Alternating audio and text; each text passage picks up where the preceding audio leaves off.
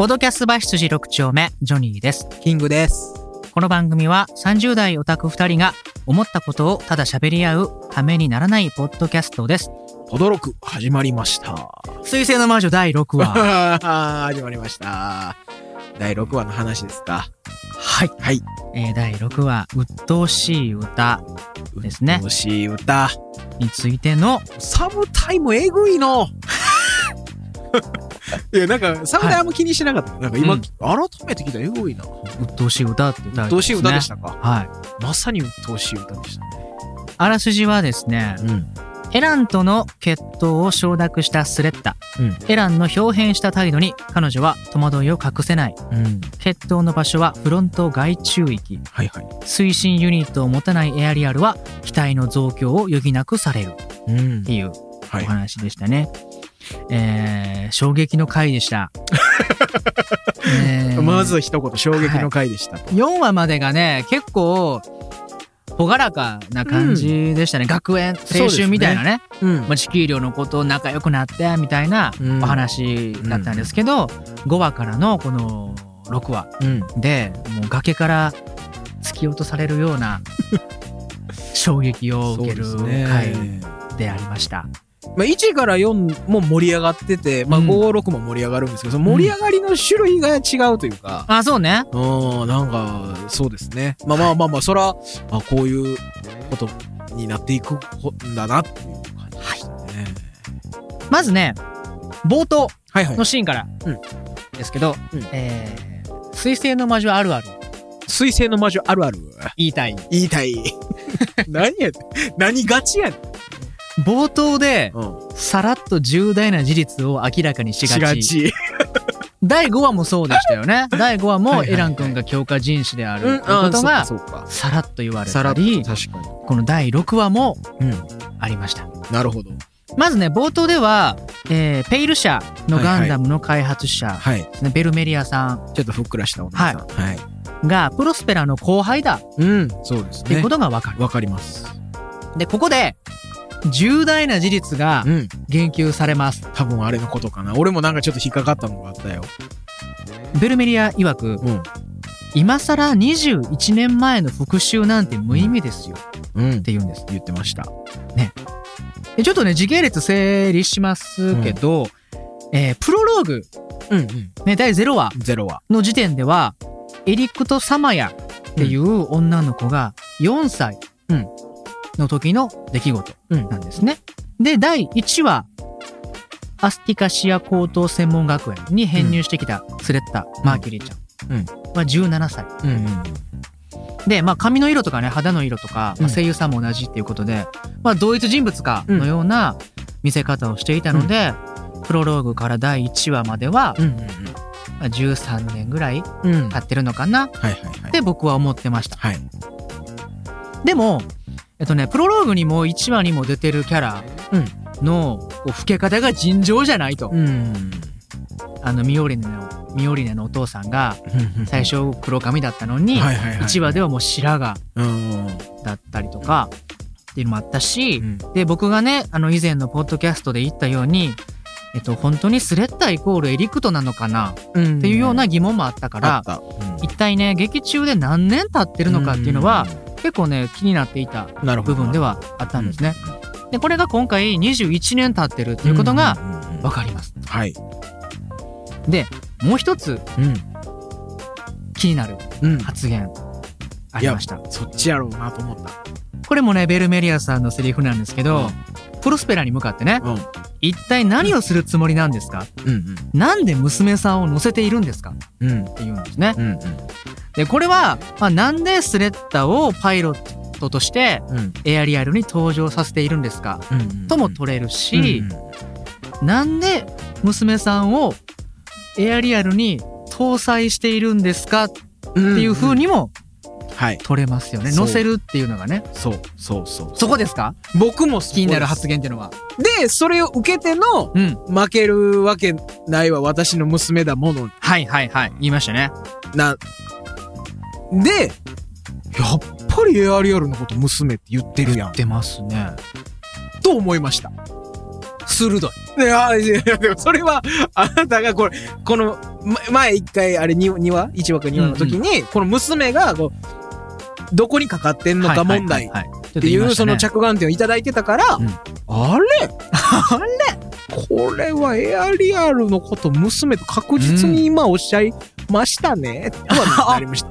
なりました。ね。いやちょちょっとこれは追い詰めてしまう問い詰めてしまいたくなるような、めちゃくちゃ気になりますよね。うん。これは相当確かに相当な出来事をさらっと言ってるな、うん。うんまあいよいよねスレッタとプロローグのエリクトちゃんっていうのが別人なんじゃないかうん。っていう疑念がはいこの冒頭で強まりうんました。はい。プロスペラ自身もね気になる発言をしてます、でこれはエラン君のことを指して、うん。あのガンダムのパイロットうん。何人目なのかしら？って言うんですよ。うん。で実際にですねエラン君は4体目ですよね、はい。強化人士4号4号ですから。でプロスペラが平然とこのセリフを言えるのって、うん。あのねガンドアームを使用することによるデータストーム。うんうん。要はねガンダム操縦したら人体に害出るよ。うんうんいうのを克服するために各社研究を続けていたはずなんですけどうん。そのためにはパイロットの被験体を何人も使い潰さないといけないよね。うん。っていうのをプロスペラが理解している。うん。そうやな。っていうことですよね、うん。この発言って。うん。でこれ翻せばエアリアルをうん。実用化するためにもその工程を減る必要があったのかなっていうような憶測もうん。うんうん成り立ちますよね。その方法が、まあ、王道というか、うん。だその方法をこっち側でもやってるよとうん、いうぐらい自然に言ってた。自然に言ってましたね。だからね僕はねエアリアルの中にエリクトの魂的なものが入ってるんじゃないかなって思っていたんですけど、うんうんもしかするとエリクトだけじゃないんじゃないかなっていうのもここでうっすらうん。思ったシーンでした。で極めつけはさっきねキングも言ってくれた、あの私の可愛い娘だもの、うん。ねプロスペラの発言。うん。もうね今回の冒頭はね情報量多すぎ。情報量多すぎ。多すぎです。もうだってこういいろんなねこの新事実と、うん。うんあとはままだ隠されてるであろう、うんうんその秘密を匂わせるようなうん。内容の発言が、うん。もうてんこ盛りで、うん。まあ、もちろんこの中にはまあミスリードというかね、うんじ実際そうではないみたいな内容もあるかもしれないんですけど、うんもうとにかくなんかもう情報が 多すぎてね。すごいですね。はい。連打で雪崩のようにバババババッとしましたねじゃ大変整理すんのが大変な34発もらいましたね冒頭この冒頭だけで今8分喋ってます。まあまあでもだから、まあ、集中力ある間にね、うん。あの冒頭で打ち込んできてくれるっていうのはまあありがたいぐらいのもんで、そう冒頭で重大なことさらっと言いがち、さらっと言いがち。水星の魔女あるある。あるある。いやほんま間違いないです。はなでですね、はいはい。今回のここ好きポイントあるんですよ。ここ好きポイントはありましたねそのコーナー。はい。エアリアルのね装備変更シーンああはいはい。あのーフロント外中外地域に行くから。そうそうそう。まあ、要はね宇宙でね、うんうん。戦闘するから、うん。推進ユニットがないですって言うんですよね、そうそうそうそう。おそらく地上用のスラスターしか搭載していなくて、うん。宇宙で行動移動するためのえ追加の装備をうんうん。あのニカさんがはいはいはい。作ってくれた地球量のメカニッそうクというか。天才エンジニアニカ様がうん。え用意してくれたっていうシーンうんなんですけどこれねガンダムファンからすると、うん。このスラスター完走イベントっていうのは結構熱いんですよ。スラスター乾燥イベント？そうその推進ユニットをうん。交換してうん出撃するっていうのは結構熱いシーンなんですおーなよ。るほどね。この戦況とか、うん。あとは環境とか、うん。地形によって、うんえ使う武装をうんうんうん。交換しながら、なるほど。その都度出撃するっていうのはったやつをつけるっていうね。そうそうそう。はいはいはい。結構ロボットアニメあるある。うんなるほどでなるほど。めっちゃあのおーってなるシーンだったんですけど、うん。僕のね予想では2クール目以降に、うん。あの例えば地球での戦闘があって、うんでうんうん。エアリアルがあの部品が足りないから追加武装を施すとかね。うん。そういう展開があるのかなとか思っていたら、6話で見れるなんてっていうもう来たやんもう来たやんっていう、はいはいはい。ちょっと興奮のなるほどなるほど。ここ好きポイントここ好きポイント。でした、地球量のみんな頑張ってたよね。そうお金ないのにお金そうそうお金ないのになうん。でももう、チュチュが、ニカねえ舐めんなよと。ニカねえでやってくれるっつって。ニカさんも苦笑いしてましたね。そう 頑張ってみる。うんみたいな。まあでもね、ちゃんとその使えるものを、うん。なんとかこしらえて。こしらえて作ってくれました。で、次のシーン。うん本物のエラン登場。ああ、そう、いたね。はい。ここか。はいはいはい。で、まあ、いかにもね、金持ちのボンボンらしい、いけすかないはい。少年がそうそうそう出て。きましたね。意気揚々と。そう。テンションの高い花江子が出てきました。そうそうそうそう。そう。まあ、芸達者な花江さんが。よく似合ってるシーンでしたけど、はいここでね、僕たちが知ってるエラン君、うん。えっ、と、4号の方はいはいはい。の闇の部分がもう一つ明かされます。うん。すなわち、え顔も元に戻せるよ。っていう発言からですね、そうそうそうエラン君はクローンとかじゃなく。もともと普通の人間だったうん人の顔を整形して、あとは記憶も消して、うん。本物のエラン、新エランの影武者をさせられてるんだっていうことがわかる。そうですね。これもうただのクローンという設定よりもちょっと、うん。よりむごい。よりむごい、そうん。う。より悲壮感がそう。高まる設定でした。そうですね。うん。もうじ人権問題ですよ。そう。もう本当に。人権問題。そうです。だから、多分ベルメリアさんはプロスペラに何体目なのかしら、何人目なのかしらって言われて、あ、まずいっていう顔をしたんだと思うんですよ。ん。これがバレちゃったら、うん。えらいことになるっていうのが分なるほどかってるから。相当、もう、あかんてでやっとるっていうのがね、うんありますから。うん。エラン様って言われてたもんね。その本物だけ。あ、様付けやったか。様付けやった気がする。あなんか俺すごいそこが。そっかそっか。そうか、エラン様。御曹司やからってことかな。うんそうそうそうそうで、決闘シーンです。はい。もう素晴らしい戦闘シーン。うん。うん、あの動きもね、ものすごくて、見どころたっぷりだったんですけど、うんまあ、結局ね、あの、エラン負けるんです。はい。でもその負ける時の演出が、うん。えー物議を醸しました。ああ、そうなんですか。はい。最後ね、エアリアルが放った、えーガンビット。うんこれあの、まあ、要は遠隔操作で、うん。なんかこの周りにこう、あ、そうそうそうそうそなパーツが浮いてるやつね。う。で、あの、集まって縦になったりそうそうそうそうするやつね。なんかちっちゃいミサイルみたいな武器はいのことなんですけど、その一つ一つが、小さい子供に見えるような演出ああ、あったあったあった。なんか、あったね。ね。うん。と、その子供の笑い声。なんか光の子供みたいそうそう、光の子供みたいなのが、あはははって笑ってるような演出がな。うん。挿入されます。そう。で、その後、スレッタが、うん。今日はいつもより声聞こえた気がする。って言うたんよ。そう。喋ってるやん。で、まあ、このシーンも含めてね、やっぱりやリアルには、うんエリクトちゃんが搭載されてるんじゃないかなっていうのと、ん。えーさっきも言ったように、搭載されてるのは、エリクトちゃん一人だけじゃないんじゃないかなっていうふうに思わされましたよね。となると、うん。プロスペラさんは、なかなかに業の深いいやーもう、ことをしているし。うん。スレッタは、うん。まさにこうガンダムに乗るためだけにプロスペラに作られたうん。子供なのかな、うん。っうん。ていう感じがします。うん。とするとですねエラン君も相当ねまああのかわいそうな、うん。えー不幸な境うん遇ではあるんですけど、スレッタはねこう自分が辛いとか苦しいとかいう気持ちがない分自覚してない分、うん。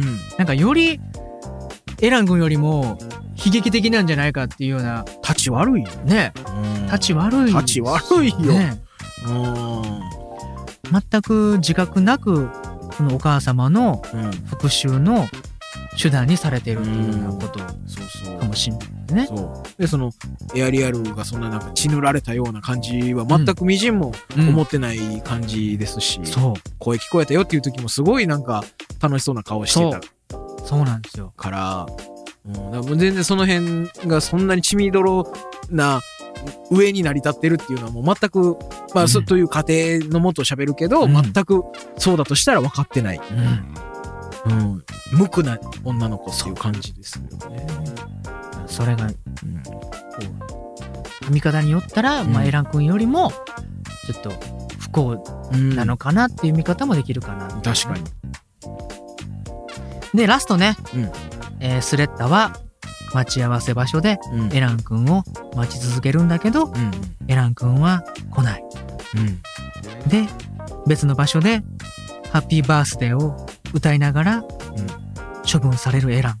うん。でまあスレッタとね出会って決闘したおかげで、こう自分にも誕生日を祝ってくれる人が昔いたんだ。あそうそう。走馬灯のように思い出すのよね。そう。そうそうそうそうそう。そういう大切な思い出も思い出すことができたし誕生日をこれから祝ってくれる人うん。もいる、ね、あの私もそうですってこうんうスレッタが言ったように、うん。まあ、友達ができたら、うん。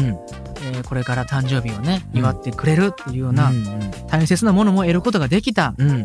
だけどこうなんか生まれ変わるっていう意味合いで「ハッピーバースデー」をうん。エラン君は歌っていたはずなんですけど、うんうん。まあ、その生まれ変わった日にうん。命を落としてしまうっていうすごく悲しいいやもうバトルが終わった後はすごい良かったんやけどなこううん。二人こう空中、要はあのスレッタが助けに行って、なんかもう熱々なってて、うん。助けに行ってこうふわーってこう無重力の中うん。二、人がこうなんていうかなこう機体から手をつないで出ていって。でこうミオリのそう見てて。うん、まあまあちょっとぐらいのわけで映画許したるが 言ってたよ。なそうそう。そんな関西弁弁じゃないそうそのまあまあそう。その辺はまださこうあまあまそう。あまあよかったよかった。ハートウォーミングなよかったよかった。感じで終わってほしかったんですけど。って言ったらもう次のシーンではもう。はい。いや負けたっていうデータ取れるだけでも4号残しとく価値ありまんがなって。あの言ってましたね。そうそう言うてベルメディアさんはベルメディアさんは言言ってましたけど。けどもうその偉いなんかその偉いさん。うん。偉いさんのおばばがはい。いやもうもうもうケチついたやつはもう使えへんみたいな。うん。かわいそうやね。処分されちゃうと。処処分のされ方もなんかすごかった。なんか日焼けサロンのなんか中みたいなやつでさ なんか。ねそうですよね。そうそうそうなんかそのもうビュータなんか焼却されるんですかねみたいな感じねなんですかね。でまあそんな感じのう6話だったんですが、ん。まあ、第5話でね感じたちょっとした違和感うん。これからちょっとエラン君どうなるのかなみたいな、うん大丈夫かなっていう、ね。そう。が嫌な予感がねこんなに早く実現するとはっていうような そうですね。感じでした、まあ、ゼータガンダムの4うん村雨みたいに、エラン君がね、えー死んで物語から退場するっていう展開は、まあ、これからあるかなって予感はしていたんですけど、うんもっと先だと思ってたんですよ。うん。スレッタたちと仲良くなってうん。絆を深め合って戦場で散るみたいな展開うん。があるのかなと思ったら、この6話で早くもエ。ラン君は退場。大丈だってキービジュアルにもエラン君でかく乗ってるわけでそうそうそうそう。めちゃくちゃ主要キャラのはずうん。なんでね、ここで退場するっていうのはちょっと信じがたかったんですけど、うん。でまあ、だ本物のエランはまだいんねんけどう、ん、その、4号エランは、うん、そう4号エランはもう4号エランはもういない。でもしかするとね、うん。再登場する可能性もうんうんうん。ビレゾン。ビレーゾン。もうそうなったらもう綾波レイやけどな。そうですね。そうそうそう。あの時の綾波レイじゃないんかい。ななる。あの感じとも全く一緒になります。まあでも、もうほんまに境遇というかね。うんその、フォー村雨から続く、うんその感じやったら、まあまああるのかなっていう感じもあります。そうですね。いやで4話とかがさ、地球寮の子らと仲良くなる回で、うん。ね、楽しい回だったんで、まあ、学園ものっぽいね、うん。なんかいい感じのね。にこやかなうん。お話だったんですけど、パジャマトークとかもあったのにね。この第6話で、うん。あー、そうやった。うん。これガンダムや。やっぱガンダムやっぱこう血生臭いもんですか？そうですね。あもうちょっとしたことで人が生き死にするっていう。あーなるほど。明日は我が身じゃないけども、うん、その明日の命の保証があるやつはいないぞってこれはもう、なんていうんですかね。ガンダム作品ならではの展開というかねなる。ほどなるほどお話ではありましたね。早めに分からせに来たなうん。うんまあ物語のな、重要人物っぽい人がうんうんいなくなったりとか、まあ冒頭では、あのめちゃくちゃうん重要なうん事実が明かされたりとかうんするめっちゃ大事なうん回でした。6話は僕今までその1話から5話まで見てて、うん。毎回エンディングちょっと曲調怖いなってずっと思ってたんですけどあ今まででもエンディングが一番合ってた あ、確かにな。ちょっとマイナー調でねちょっと曲怖ないってずっと思っててタンテテレテレテレテテテテテンってやつなそうそう。そうそう一番合ってたでだからそのわからん。その D アニメで見てたらどんな感じになってたか悪いんだけどそのえー、そのバシャーンってなって10時10分って出て、うん。終わってまだかな言うて終わってで怖い曲流れて、うん。怖い話しちゃったぜと思って、うん。なんかはあ6話はヘビーやったわって思ったらなんかあの次回予告っていうか、うん。うん次回はなんか振り返りスペシャル見てねみたいな感じやったんよあ、そうなん？あ違うんや D アニメは。えっとね、次回予告は、僕が見たのはプロスペラーでしたね。へちょっとタイトル名は忘れたけど、プロスペラが、次回、なんとかかんとか。ああそうなんあ違うんですよ。あの結構シリアスな感じ。スレッタとミオリネがその次回は振り返りスペシャルですみたいな。た。そうなん。み絶対見てくださいみたいなこと言ってて。そうなん。ちょっと温度差があるな。ちょっとほんでメタやしみたいな。なんか。あそういうの言うんやみたいな。はいはい。そうそうそうそうだからなな振り返りスペシャル見てねって言われてもな 感じねちょっとなり。見るけど！見るけど！みたいな感じ。でしたね地上波では。はい。いやー、面白い。面白いね。いやいや、面白いけど、めっちゃヘビーやね。ヘビーやな。どどうなんですか？そのこれエラン君はその第5エランまっさらエランとしてやっぱまた投稿してくるもんなんですかね考えられる展開としてはね、そのキングが言ったみたいに、第5エランが出てきて、今までの記憶を全く持ってない。うんだから、エランとしての記記憶というかそのエランの個人情報とか頭に入ってるけどその思い出とかは全部入ってなくて。誕生日の話とかも全く知らないエランが登場して、うん、スレッタが唖然とする、呆然とするシーン。話全然会えへんやんって。忘れたんみたいな。ああるのかなとも思うし、うん。普通、ほんまの新エランが投稿してきて、うん。いやーみんなみたいな、あんなちょっといけすけない感じで、はいはいはいはいはい急に投稿してきても、なんか話的にはちょっとうん。面白いかなとも思うし、なるほどね。どうなんですかね。どうなんやろ。だからその次回予告が振り返りでそのうん。次回どんな話するかが全くまだ分かれへんから、うん、なんか次どんなどこをフィーチャーされるんやろうな、うん、うん、うん。なんかさそのえっ、と今回もその決戦のさその司会やってくれた長髪のシャディク。シャディク、うん。シャディクもさなんか君のこと気になってきて、はいはい。水星ちゃんとか言ってたやん。うん。あとはあちょっとシャディクの話なんのかなとかシャディクの話になる、なりそうやなと僕は踏んであまーやっぱそう。すけどね。御三家のうち、グエル会があって、今回ね、うんうん、エラン会があったんで、シャディク会がなるほどね。あってもいいのかなと思う。そうそう。で、なんかそれの、その、布石じゃないけど、その、うんちょっと気になってきたね、君のこと、うん。水星ちゃんっていうのが、まあまあ入ったから、まあうん。次、そこに行ってもなんか自然かなっていう感じは確かにするな。うん。うん。あとはやっぱ、ペイル社からすると、うんやっぱ御三家の一角なんで、はいはいはい。代表者のパイロットは絶対必要だから、うん。また別のうん。パイロットが代表として来る可能性もありますよね。うんだって、エラン君は4体目だったけど、うんもしかするとその前には、エラン君じゃない別の被験体が何号。何号っていた可能性もあるわけで、確かに確かに。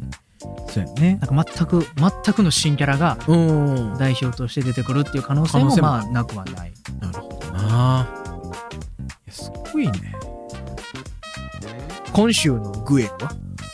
今週のグエルは、もうやっぱあの、キャンプでお茶してるシーン。寮から追い出されキて。ャンプでなんかスマホかタブレットかなんかでこう、あの、天気を見て、あの、意外と快適な暮らししとる、こいつっていう。なんかコーヒー飲みながら、こいつ一体どうするつもりなんだ？って。いや、お前やっていそうそうう。そうそう。その、お負け、お前負けすぎやから、寮からもう、出て、出出てけって言われて、うんもう学費払ったるのがもう最後の情けやって言われて、うんうんうんほっぽり出されて、あ、かわいそうって思ったら次、その、選挙を見るシーンでもなんかすごい優雅に後ろテント張って、あの、コーヒー飲みながら選挙見てたから。あれ面白い。ちょちょっとしたギャグシーンではありましたね。そう、ちょっとしたほっこり、そう、少ないほっこりをうんグエルが担ってたっていうね。ただ、あの、今回のね、あの、グエルキュンキュンシーンはね、はい。あの、寮を追い出されるときに、うん弟に、あの、自衛隊ク寮を頼んだぞっていうし、あれかっこよかったあれ。かっこよかった、その、弟にしっかり託して。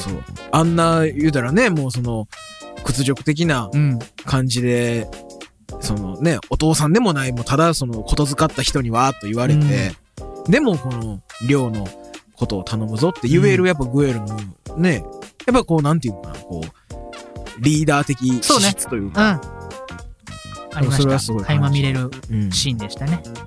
なんか僕はそれあのーアニメ見てる時には全然気づかなかったけど、ん。なんか見終わった後にちょっとツイッターとか見てたら、うん。そのグエル出ていけって言われた時に、うん。なんかその周りのそのジェターク寮の子たちが、うん。なんかほんまに心配そうに見てた、うんうんうんうん。そのなんていうの？なんかうわ脱せみたいな感じじゃなくて、あーグエル様大丈夫かなみたいな感じで見てた風だったのがなんかその、グエルのなんか人望うんうんを感じたみたいなのを書いてる人がいて、うん。ああ、まあ確かにな、みたいな。なんか、あ、確かになんか、普通のアニメやったら、うわ、ざま、ダサ、みたいな、ななんりか。こそこそみたいなになっても確かにおかしくないのに、うんまあそこで、ああ、あらーっていうか、なんか本当に出ていっちゃうんだ、みたいな感じに、みんながこう、ああっていう感じで見てるっていうのは確かになんか、あんまないなっていうか。人望とか、うんカリスマ性が。なほんまにあるんやろなっていううんのの演出なのかなっていうのを見て、あなるほど確かにちょっと思ったりうんうんしましたね。まあ、これから住むところを失った グエルが、どこに行くのか？ってのもね。もう今ちょっとキャンプでしのいでますが、うん。最終的にどっかの寮に入る、入れても、編入させてもらうのか、うんどうすんのかっていうね。これからまたそこも気になるはい。ところでは。確かに。どうなんですかね。うん。っていう、第6話、はい。うっとうしい歌鬱陶しい歌。の感想考察会でございました。ハッピーバースデー歌いながら殺されるってもうすごいの。ねほんで、鬱陶しい歌。え。うん。すごいね。そんな録画でした。ははい。い。っていう感じでね、えー今回も終わりたいなと思います。次回もよろしくお願いします。よろしくお願いします。ありがとうございましたあり。がとうございました。